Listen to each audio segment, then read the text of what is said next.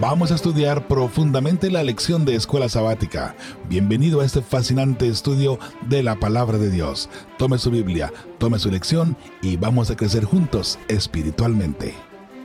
Hermosa familia, muy bienvenidos en cada uno de ustedes de nuevo a este estudio fascinante de la palabra de Dios. Les saluda a su amigo y servidor Joel Medina, como es la costumbre que estamos una vez más, semana tras semana, para traer ante todos ustedes el mensaje de la lección de escuela sabática con un estudio profundo. Esperamos que en esta ocasión igual no sea la excepción donde todos, tanto usted como yo, podamos crecer espiritualmente. Eh, de nuevo, gracias por acompañarnos, gracias por visitarnos en esta página, en este canal. Si es la primera vez que se acerca por acá, eh, suscríbase a nuestro canal. Eh, eso nos ayuda muchísimo. Y por supuesto, si le hace un, le da un like también o un me gusta al, al video que usted está mirando, eh, también será de gran bendición para nosotros. La lección número 4 es la lección para el 27 de enero y lleva por nombre El Señor oye y salva. El Señor oye y salva. Eh, ¿Qué nos trae a nuestra mente este título solamente? Bueno, sabe, eh, es importante que entendamos, hay un creador, hay un Dios, él nos escucha y al escucharnos Él nos salva.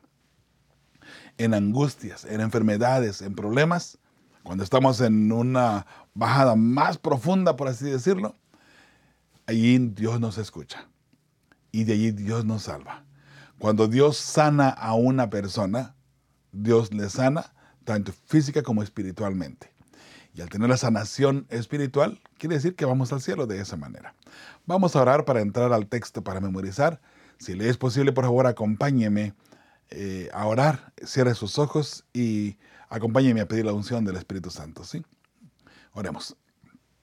Padre bendito que moras en el cielo, gracias Señor, te damos por el privilegio tan hermoso que nos das de poder llegar a ti en oración y poder también, Señor, suplicarte, pedirte y traer de ti nuestras luchas, nuestras penas, nuestros problemas. Sabes que tú nos escuchas, Señor, sabemos que tú atiendes y que antes que la palabra, nuestra petición esté en nuestra boca, antes que la pensemos, tú ya conoces nuestras necesidades. De nuevo, Señor, gracias por respondernos y gracias porque eh, atiendes a tu pueblo fiel. En el nombre de tu Hijo amado, Cristo Jesús, pedimos todo esto y lo agradecemos. Amén. Amén. Bien, hermosa familia, la lección número 4. Y el texto para memorizar en esta ocasión se encuentra en Salmos 34, 17. Dice el texto así, claman los justos y el Señor los escucha y los libra de todas sus angustias. Los justos claman al Señor. Note, los justos claman al Señor. El Señor los escucha. El Señor escucha a los justos. Y como dice al final, y los libra de todas sus angustias. En otras palabras, cualquier problema que tú tengas, cualquier enfermedad que tú tengas, Dios te escucha y te libra de esas angustias también. Ahora, por esa parte, hermosa familia, vayamos analizando el punto, ¿sí? Analicemos el punto. Dice, a los justos Dios los escucha. De modo que hay, hay un, un problemita para el ser humano, si le queremos llamar problema. Para que Dios nos escuche tendríamos que ser justos, porque Dios escucha a los justos. Ahora, por supuesto, Dios escucha a todo el mundo en todas sus oraciones. Solamente que si no estamos a cuenta con el Señor, sabe, nuestra oración no pasa del techo. Necesitamos estar a cuenta con el Señor. ¿Y qué se requiere para estar a cuenta con el Señor? Muy sencillo. Lo único que se requiere es que usted se acerque a Jehová pida perdón por sus pecados y deje todo lo más ahí en las manos de Jehová. Dios perdona. Mientras que Jesús esté eh, todavía oficiando, allí interviniendo por usted y por mí en el santuario, en el lugar santísimo, tenemos la oportunidad de que nuestras oraciones lleguen al cielo. Dios conoce los corazones. Y si una persona que está eh, contrita de corazón y que viene con un corazón sincero ante Dios, puede tener la seguridad que Dios le va a escuchar y por supuesto Dios va a contestar. Así es que tomando eso en consideración, desde ahora le invito, busquemos la justicia de Jehová, buscamos ser, busquemos ser justos ante Él. ¿Y qué tenemos que ser? Fieles hijos de Dios. El justo es un fiel hijo de Dios, aquel que escucha la voz de Dios y atiende el llamado para ir en los caminos correctos, en los caminos de la verdad, como hemos estado mencionando en los últimos videos. De modo que ya conocemos esa parte, ¿sí? Ahí leo de nuevo el texto para memorizar. Claman los justos y el Señor los escucha y los libra de todas sus angustias. Esta lección es una lección corta eh, y, de hecho todas las lecciones son sencillas y vamos a, ir, yo pienso que vamos a unos 30, 35 minutos, cuando mucho nada más. El domingo dice, lee Salmo 139 del 1 al 18 y uh, están divididas en tres preguntas, tres partes. La primera pregunta la vamos a leer después de leer de Salmos del 1 al 6, 18, 139 del 1 al 6. ¿sí? Dice, oh Jehová, tú me has examinado y conocido. Note, Dios conoce nuestros, nuestros corazones. Dice número 2, tú has conocido mi sentarme y mi levantarme. Has entendido delante de los de, de lejos mis pensamientos. Si hay alguien que conoce mis pensamientos es Jehová. Has escudriñado mi andar y mi reposo, y todos mis caminos te son conocidos. no hay nada que usted y yo hagamos que Dios no lo sepa, por cierto. Número cuatro, pues aún no está la palabra en mi lengua, y aquí, oh Jehová, tú la sabes toda. Detrás y delante me rodeaste, y sobre mí pusiste tu mano.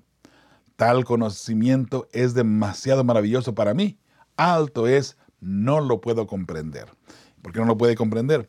Porque ese pensamiento y eh, ese, ese poder solamente le pertenece a Jehová.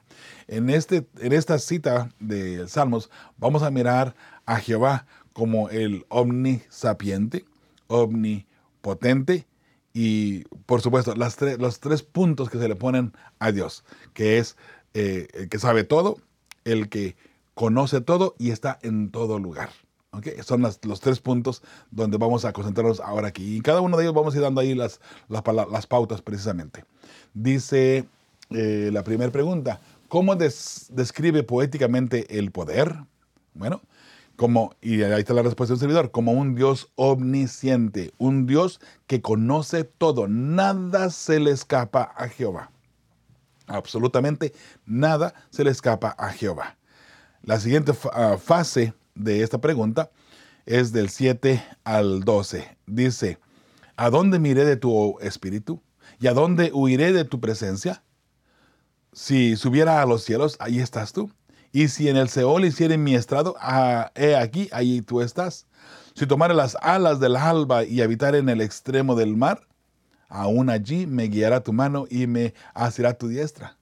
Si dijeres, ciertamente las tinieblas me, encubrirán, aún la noche resplandecerá alrededor de mí. Hablando de la presencia de Jehová, obviamente. Número 12. Aún las tinieblas no encubren de ti y la noche resplandece como el día. Lo mismo te son las tinieblas que la luz. Segunda pregunta. Dice, a ah, la presencia ¿Qué dice o cómo describe esos textos la presencia de Dios? Bueno, ahí lo ponemos como el Dios omnipresente. Dios está en todo lugar. No importa a dónde vayamos, no importa qué tan arriba, qué tan abajo, no importa para dónde el ser humano pueda llegar, nunca se alejará de la presencia de Jehová, porque Dios está en todo lugar. Estamos hablando de Dios. Sí, las tres personas de la deidad. Muy bien, entonces, la última parte de, de esta cita bíblica. Dice del 13 al 18. Porque tú formaste mis entrañas, tú me hiciste en el vientre de mi madre. Te alabaré porque formidables, maravillosas son tus obras. Estoy maravillado y mi alma lo sabe muy bien. No fue encubierto de ti mi cuerpo, bien que en oculto fui formado y entretejido en lo más profundo de la tierra. Mi embrión fueron tus ojos. En tu libro estaban escritas todas aquellas cosas que fueron luego formadas, sin faltar una de ellas. Cuán preciosos son, oh Dios, tus pensamientos. Cuán grande es la suma de ellos. Si los numero, se multiplican más que la arena. Despierto y aún estoy contigo. Qué hermosa forma del salmista ver la, eh, la presencia de Jehová, sí, el poder de Jehová. Y la pregunta que vamos a responder aquí es, ¿qué dice la, qué dice la grandeza de Dios acerca de sus promesas? Él es omnipotente, Él puede todo, sabe todo y está en todo lugar. Ese es nuestro Padre Celestial, ese es, hermosa familia, el Dios que usted y yo servimos, el Dios que le preocupa su salvación y que Él ha hecho ya todo, ha previsto ya todo, todo, todo para que usted y yo podamos entrar al cielo. Ya Él envió a su Hijo, ya su Hijo murió por usted y por mí. Ya está todo preparado. Ahí es donde encontramos el Salmos 23. Ah, la mesa está preparada. ¿Sí? La mesa está preparada. ¿Dónde? Junto con todos los impíos, con todos los que quieren hacernos daño. Y ya está preparada para usted y para mí. Las, la cena de las bodas del Cordero están preparadas, ya están en la mesa. ¿Qué vamos a hacer? Vamos a prepararnos para estar con el Señor ah, cuando Él venga y estar preparados para ir con Él. O vamos a dejar toda la deriva. Eso ya Dios lo deja en nuestras manos. Al pie de la página allí el domingo dice, para algunos el hecho de que Dios sepa tanto sobre ellos, incluso sus secretos más oscuros, puede ser un pensamiento bastante aterrador. ¿Por qué entonces el Evangelio es nuestra única esperanza? Respuesta de un servidor. Porque el Evangelio nos lleva al único que nos puede perdonar sin importar qué tan grave es nuestro pecado. ¿Sí? Ahí en el Evangelio encontramos la esperanza. El Evangelio nos lleva a Cristo Jesús, donde tenemos el perdón. Y por supuesto, a través de Cristo, la salvación. Entramos a la parte de lunes. La seguridad del cuidado de Dios es el título para este día. Dice, lee Salmos 40 del 1 al 3, y luego 50, 15, 55, 22 y 55, 121. Vamos a leerlos y luego leemos la pregunta. Dice, Salmos 40 del 1 al 3, pacientemente esperé a Jehová y se inclinó a mí y oyó mi clamor y me hizo sacar del pozo de la desesperación, del todo, uh, del lodo cenagoso, perdón. Puso mis pies sobre peña y enderezó mis pasos. Puso luego en mi boca cántico nuevo, alabanza a nuestro Dios. Verán esto muchos y temerán y confiarán en Jehová. Salmo 50, 15. E, eh, e invócame en el día de la angustia, te libraré y tú me honrarás. Palabras de Jehová a la persona que, a su pueblo, a la persona que le es fiel y que esté pasando por angustias. Y recuerde que viene el tiempo de angustia donde Dios también nos va a, a, librar de ella, ¿no? Salmo 55, 22. Echa sobre Jehová tu carga y él te sustentará. No dejará para siempre caído al justo. Aunque parecía que de repente no encontramos la puerta, bueno, recuerde, eche en Jehová su carga. Póngalo en las manos de Jehová y él le hará, Él le sustentará, Él nos cuidará. Salmo 121 del 1 al 18 dice ah, así. Ah, del 1 al 8, perdón. Salmo 121 del 1 al 8. Alzaré mis ojos a los montes. ¿De dónde vendrá mi socorro? Mi socorro viene de Jehová, que hizo los cielos y la tierra. No dará tu pie al resbaladero, ni se dormirá el que te guarda. He aquí, no se adormecerá, ni dormirá el que guarda a Israel. Jehová es tu guardador. Jehová es tu sombra a tu mano derecha. El sol no te fatigará de día, ni la luna de noche. Jehová te guardará de todo mal. Él guardará tu alma. Jehová guardará tu salida y tu entrada desde ahora y para siempre. Eso de para siempre me suena como para la eternidad. Y eso es, obviamente, para la persona que es fiel hijo de Dios. La pregunta, ¿cómo interviene Dios en nuestros asuntos cotidianos? Bien, respuesta de un servidor. Jehová es nuestro protector y siempre atiende la necesidad del justo. Y es una promesa de Jehová, de modo que podemos confiar a ciegas en las promesas de Jehová, porque sabemos que si Él lo ha prometido, Él también lo hará. Al pie de la página el lunes dice, ¿de qué manera práctica puedes experimentar mejor la realidad del cuidado de Dios? ¿Cómo puedes cooperar mejor con Dios para que Él pueda obrar en ti y por ti?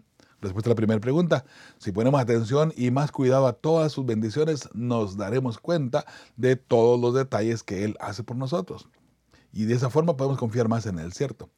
Entonces dice, eh, para poder confiar más en Él, la respuesta número dos, consagrando nuestra vida y tiempo, santificando y creciendo espiritualmente al orar, estudiar y testificar. Es la única forma como podemos cooperar mejor con Dios para que Él pueda obrar en cada uno de nosotros y también por nosotros, obviamente. Vamos a la parte del el martes. El título para este día es El Señor es un, refugio en la adversidad. Ahí hay varios salmos que vamos a leer, los voy a, mencionar cada uno conforme vaya entrando a la cita bíblica. ¿sí? Salmos 17, ah, 7 al 9. Dice, muestra tus maravillas, maravillosas misericordias, tú que salvas a los que se refugian a tu diestra, de los que se levantan contra ellos. Guárdame como a la niña de tus ojos, escóndeme bajo la sombra de tus alas, de la vista de los malos que me oprimen, de mis enemigos que buscan mi vida.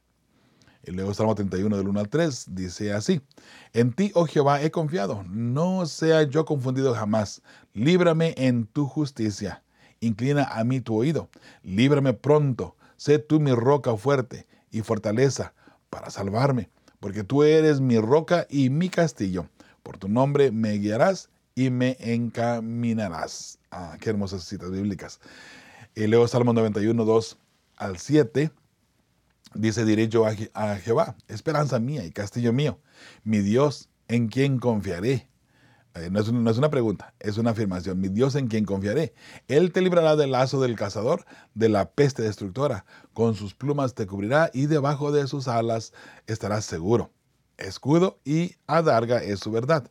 No temerás el terror nocturno, ni saeta que vuele de día, ni pestilencia que ande en oscuridad ni mortandad que en medio del día destruya. Caerán a tu lado mil y diez mil a tu diestra, mas a ti no llegará. Eh, la pregunta que vamos a contestar aquí dice, ¿qué hace el salmista en tiempos difíciles? respuesta de un servidor, busca a Jehová, pues reconoce que Dios es el único que lo puede ayudar y se refugia en el poder de Dios. Ahora, algo que, eh, que vemos aquí en, en la pantalla sabe, pareciera como que nosotros, eh, como seres humanos, queremos destruirnos unos a los otros nada más, ¿no? Note lo que dice el versículo, ah, bueno, 5 y 6, dice, no temerás el terror nocturno ni saeta que vuele de día. Ese es el ataque del enemigo. Número 6, ni pestilencia que ande en oscuridad, ni mortandad que en medio del día destruya.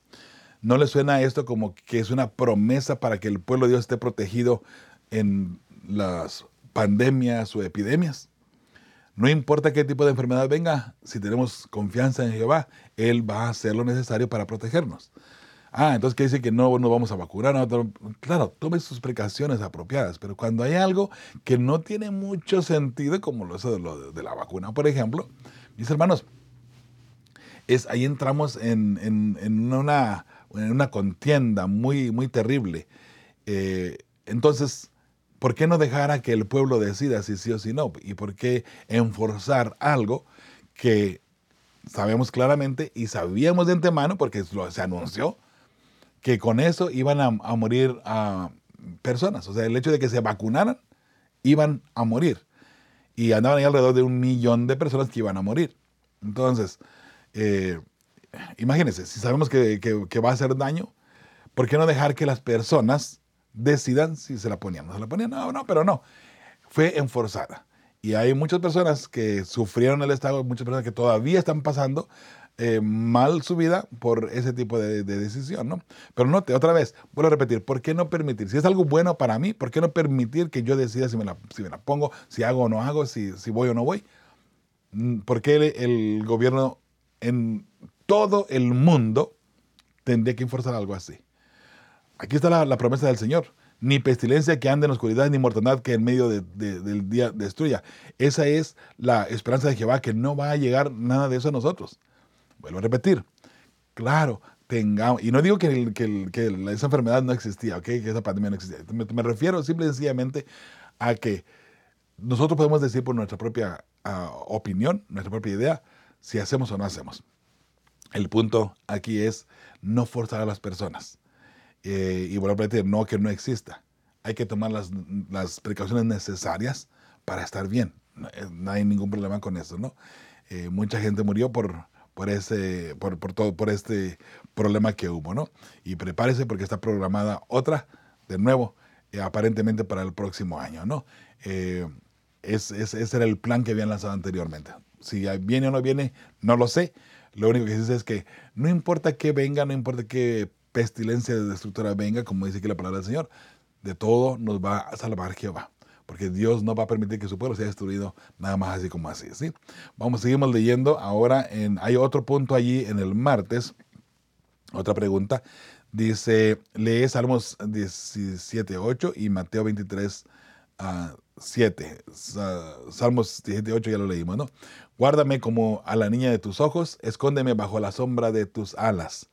Entonces, Mateo 23, 37 dice, ah, ¿cómo quiere Dios protegernos? Pero nosotros mismos nos, bueno, perdón, Mateo 23, 37. Jerusalén, Jerusalén, que matas a los profetas y apedreas a los que te son enviados. ¿Cuántas veces quise juntar a tus hijos como la gallina junta sus polluelos debajo de las alas y no quisiste? La pregunta ahora sí, ¿qué imagen se utiliza aquí y qué revela? Bueno, como Dios quiere protegernos, es la imagen que podemos ver aquí, la protección de Dios que nos cuida como una gallina cuida sus polluelos. No sé si a usted le ha tocado de repente eh, eh, está con una gallina que le, llaman una gallina culeca, ¿no? Donde tiene sus, sus polluelos. Eh, es brava la gallina. Si usted se acerca a los pollitos, de repente se le echa encima porque está protegiendo a sus pollitos. Cualquier daño que venga a sus polluelos, ella rapidito se echa encima, ¿no? Y no le interesa hacer daño. Así es que Jehová igual de la misma manera. Él busca protegernos como la gallina protege a sus polluelos. Muy bien. Eh, dice, como, eh, todo esto muestra, ¿no? Cómo es que protegernos, pero somos nosotros mismos, en cierto modo, los que nos alejamos de Él, tristemente. Tristemente. Al pie de la página y el martes mismo también, dice, no obstante, ¿cómo afrontamos los momentos en que la calamidad nos golpea y no podemos ver la protección del Señor? ¿Por qué estos traumas no significan que el Señor no está con nosotros? Muy bien. Eh, primera pregunta, primera respuesta, dice solamente con fe, pues Dios ha prometido proteger a su pueblo fiel. Así es como afrontamos los momentos que, eh, que llegan a nuestra vida de calamidad, ¿cierto? Y cuando nos golpean fuerte y cuando parece que no hay salida. Así, con fe, sabiendo y creyendo en las promesas de Jehová y mirando que lo que Él ha prometido lo ha cumplido siempre, ¿sí? La segunda pregunta, ¿por qué estos traumas no significan que el Señor no está con nosotros? Respuesta número dos. Dios permite ciertos golpes en la vida con el fin de que al final veamos su poder y para ayudarnos a crecer espiritualmente. Ese es el motivo y la razón, ¿sí? Miércoles, defensor y libertador. Dice, lee 1 Corintios 10 del 1 al 4. Vamos a leerlo. Porque no quiero, hermanos, que ignoréis que nuestros padres estuvieron, ah, todos estuvieron bajo la nube y todos pasaron en el mar y todos en Moisés fueron bautizados en la nube y en el mar. Y todos comieron el mismo alimento espiritual. Y todos bebieron la misma bebida espiritual, porque bebían de la roca espiritual que los guía, que los, que seguía, perdón. Y la roca era Cristo. Muy bien. Ah, la pregunta que aparece aquí dice, ¿cómo describe Pablo la historia del Éxodo? Tuvieron bajo la dirección y cuidado de Cristo. Segunda pregunta, ¿qué lección espiritual busca enseñar ah, con ella? Dios siempre atiende las necesidades de su pueblo. Y Dios siempre estuvo allí para, para guiar a su pueblo, ¿cierto? Muy bien. Otra segunda pregunta ahí en el miércoles dice, lee Salmos 114. Vamos a leerlo. Eh, trae cinco versículos, ah, bueno, trae más que eso, no trae ocho versículos, pero vamos a darle lectura aquí. Dice, cuando salió Israel de Egipto, la casa de Jacob del pueblo extranjero, Judá vino a hacer su santuario a Israel, su señorío. El mar lo vio y huyó el Jordán se volvió atrás. Los montes saltaron como carneros, los collados como corderitos. ¿Qué tuviste, oh mar, que huiste? Y tú, oh Jordán, que te volviste atrás. Recuerde que esto es un, canto. Eh, entonces, la forma como está escrito pareciera como que de repente no tiene sentido, pero eh, analízalo solamente como un canto, ¿sí? Dice número 6, oh montes, ¿por qué saltasteis como carneros y vosotros collados como corderitos? A la presencia de Jehová tiembla la tierra, a la presencia del Dios de Jacob, el cual cambió la peña en estanque de aguas y en fuente de aguas la roca. La pregunta que aparece aquí. ¿Cómo se describe poéticamente aquí la liberación divina del pueblo de Israel de Egipto? Muy bien, la respuesta del servidor. El gran poder de Jehová no, no hay nada que lo detenga o que no pueda hacer, especialmente por su pueblo fiel. No hay nada que detenga a Jehová para proteger a su pueblo y atenderlo también. Eso es muy importante. Al pie de la página y el miércoles dice la pregunta, ¿cuáles son algunos de los peligros espirituales a los que nos enfrentamos como creyentes? ¿Y cómo podemos aprender a apoyarnos en el poder del Señor para cuidarnos de no ah, sucumbir a estos peligros que son tan reales para nosotros ahora como lo fueron para el salmista? Muy bien, respuesta del servidor. A menos que olvidemos todo lo que Dios ha hecho por nosotros y su pueblo en la antigüedad, nuestra fe debe mantenerse firme en el Señor. Así es. Y por eso alabado sea el nombre de Jehová. Muy bien, hermosa familia. Eh, vamos a la parte del jueves. Vamos a ir casi terminando. Ayuda desde el santuario. Eso es bien importante, hermosa familia. La ayuda desde el santuario. Note que hoy por hoy Jesús está oficiando en el santuario, está en el lugar santísimo, todavía está con el incensario en su, en, su mano derecha, eh, todavía. De modo que mientras que siga interviniendo por nosotros y ah, allí ayudándonos con su intercesión eh, continua, entonces hay oportunidad para que usted y yo podemos llegar al cielo. Vamos a ver la, la pregunta que aparece aquí bueno, dice, lee salmos y hay muchos salmos allí. Vamos a, lo voy a leer conforme vayamos llegando a cada uno de ellos. ¿sí? Salmos 3, 4. Con mi voz clamé a Jehová y él me respondió desde su monte santo. Salmos 14, 7. Oh, que Sión uh, saliera de la salvación de Israel. Cuando Jehová hiciere volver a los cautivos de su pueblo, se gozará Jacob y se alegrará Israel. Salmos 21 al 3. Jehová te oiga en, en el día de conflicto, el nombre de Dios de Jacob te defienda, te envíe ayuda desde el santuario y desde Sión te sostenga. Haga misericordia de todas tus ofrendas y acepte tu holocausto. Salmo 27.5. Porque Él me esconderá en su tabernáculo en el día del mal. Me ocultará en lo reservado de su morada. Sobre una roca me pondrá en alto. Salmos 36.8 serán completamente saciados de la grosura de tu casa y tú los abrevarás de torrente de tus delicias. Salmo 61.4. No habitaré en tu tabernáculo para siempre. Estaré seguro bajo la cubierta de tus alas. Qué hermoso. Salmo 68.5. Padre de huérfanos y defensor de viudas es Dios en su santa morada. Último salmo de esta cita o de esta pregunta por lo menos. Salmos 64, 35 dice, eh, temible eres, oh Dios, desde tus santuarios, el Dios de Israel, Él da fuerza y vigor a su pueblo, bendito sea Dios. La pregunta, ¿de dónde procede la ayuda en estos pasajes? De la morada de Dios, de su monte Sión o su santuario.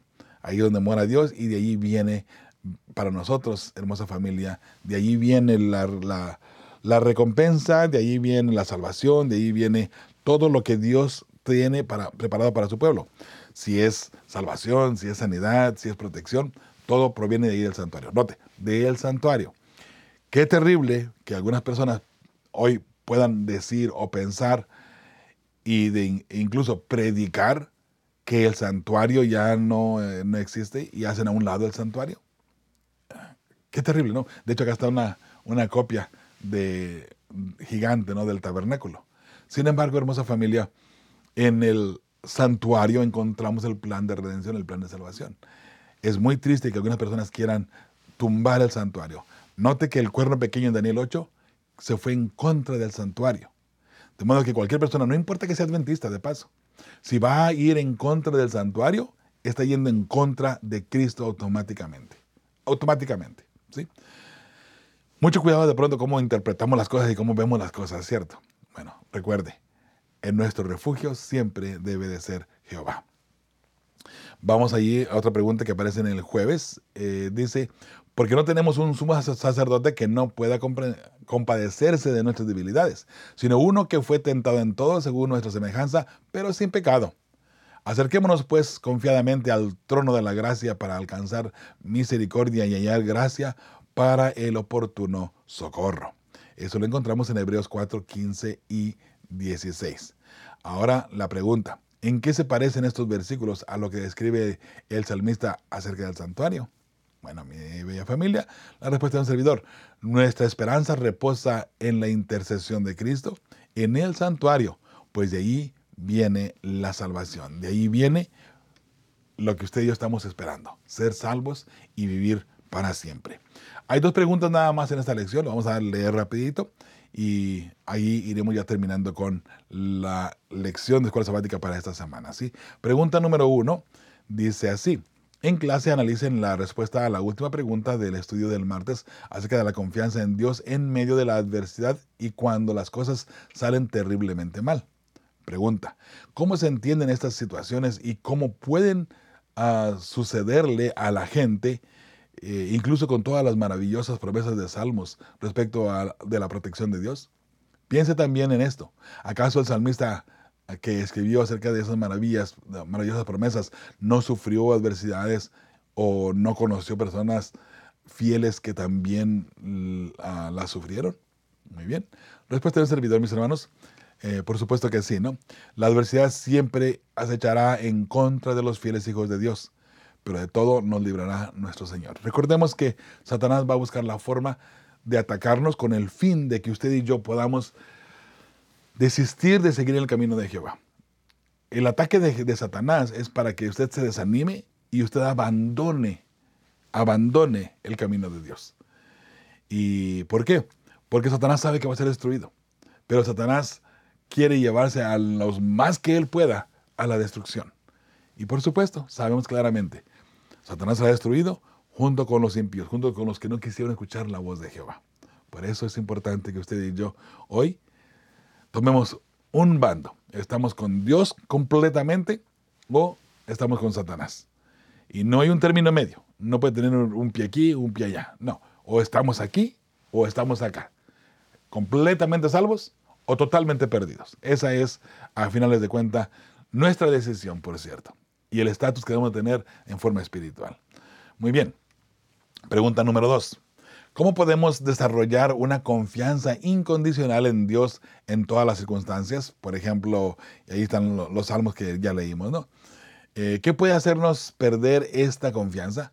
¿Por qué la confianza en Dios en los buenos momentos es crucial para aprender a confiar en Él también en los malos ratos? Muy bien, respuesta de un servidor. En los buenos momentos glorificamos el Todopoderoso. En los momentos malos confiamos en Él. Y Dios siempre librará a su pueblo fiel. Eso que no quede la menor duda. Si en los momentos buenos glorificamos a Dios, en los malos nos aferraremos más a Él y nos acercaremos más a Él. Contrario a lo que el ser humano piensa, ¿cierto? Porque el ser humano, mientras que esté todo bien, mm, se olvida de Dios. Por eso el salmista en un, en un momento dice, dice, no me des tanto que me olvide de ti, ni tampoco que reniegue de ti, porque ambos son pecados, ¿no? Por eso, hermosa familia, en lo bueno, en las buenas, en, los buenos momentos, en esas rachas buenas y hermosas de la vida, busque a Jehová, glorifique a Jehová y agradezca a Jehová por todo lo que tiene. Cuando vengan las cosas malas, entonces te va a confiar en esa persona que en las buenas confió, va, va a aferrarse a él también. El problema es esto, ¿no? Que en las buenas nos olvidamos de Dios y en las malas andamos buscándolo. Andamos buscando, buscando, buscando de su comprensión, desde que nos escuche y que nos atienda. Hermosa familia, Dios no trabaja así. Dios atiende, recuerden, lo hemos leído una y otra y otra y otra vez. Dios atiende al justo, aquel que guarda su ley, aquel que guarda sus mandamientos. A ese Dios lo atiende. Ahora, eso no quiere decir que de repente, ah, bueno, pues como no, no obedezco la ley de Dios, me voy a morir en un instante. O No, hermosa familia. Dios derrama bendiciones en todo mundo. Pero ah, recuerde, para salvación, solamente sus hijos fieles gozan de ese privilegio. Solamente. Entonces, hermosa familia, tomando en consideración, yo te invito para que tomes tu decisión continuamente, diariamente, de estar a cuenta con el Señor. Bendice alma mía Jehová, dice el salmista. Abrázalo. Y recuerda, todo lo que él ha hecho anteriormente está a tu favor. Ya miraste el poder de Dios trabajar en tu propia vida de pronto. Posiblemente que sí. Bueno, ese poder que trabaja en tu vida está a tu disposición. Y Él te cuida, Él te protege y Él te llevará hasta el cielo de esa manera. Si de pronto eh, no has tenido esa experiencia, créeme, luego la tendrás. No te preocupes por esa parte, ¿sí? Hermosa familia, gracias por ser parte de Fe y Esperanza. Gracias por estar con nosotros. Nuestra hermosa familia de colaboradores, gracias por enviar sus ofrendas de amor. Eh, les amamos y seguimos trabajando, seguimos haciendo materiales para ustedes. Y vuelvo a repetir, ahí viene una cosita ahí que están ahí un poquito estancadas porque he tenido que trabajar aparte. Este, pero mi hermosa familia, gracias a todos ustedes por ser parte hermosa de eh, esta, esta familia de fe y esperanza. Eh, recuerde, envíenos un mensajito. De paso, si usted vive en Estados Unidos y quisiera mandar una ofrenda de amor por cel, puede mandarlo a nuestro correo electrónico que es info esperanza. Ahí lo, uh, ahí lo tienen en la pantalla. Vamos a ponerlo aquí. Ahí está. Info arroba uh, punto org. ¿Ok? Este, ahí, ahí, lo puede mandar. Entonces, hermosa familia, también su petición de oración la puede mandar al mismo correo electrónico. Eh, puede dejarnos un mensajito aquí en YouTube y le atenderemos. Eh, igual por Facebook o por WhatsApp. Por el teléfono de WhatsApp también nos puede mandar un mensajito y con mucho gusto le atenderemos. ¿sí? Eh, de nuevo, hermosa familia, uh, les agradezco a todos ustedes por todo, todo, todo lo que hacen por Fe y Esperanza y por ser parte, sí, por ser parte nuestra. Gracias, hermosa familia. De verdad que es un privilegio trabajar para el Señor y atenderles también a todos ustedes con sus preguntas y, por supuesto, sus dudas que tengan de la lección de escuela sabática. Como les decimos siempre, eh, Dios bendiga su salida y su entrada y nos vemos aquí la próxima semana.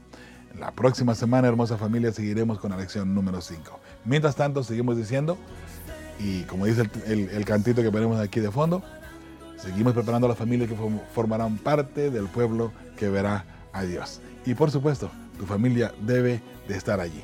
Dios te bendiga, Dios te guarde, te mando un abrazo donde quiera que te encuentres y por supuesto recuerda, Jesús te ama y nosotros también. Hasta la próxima semana.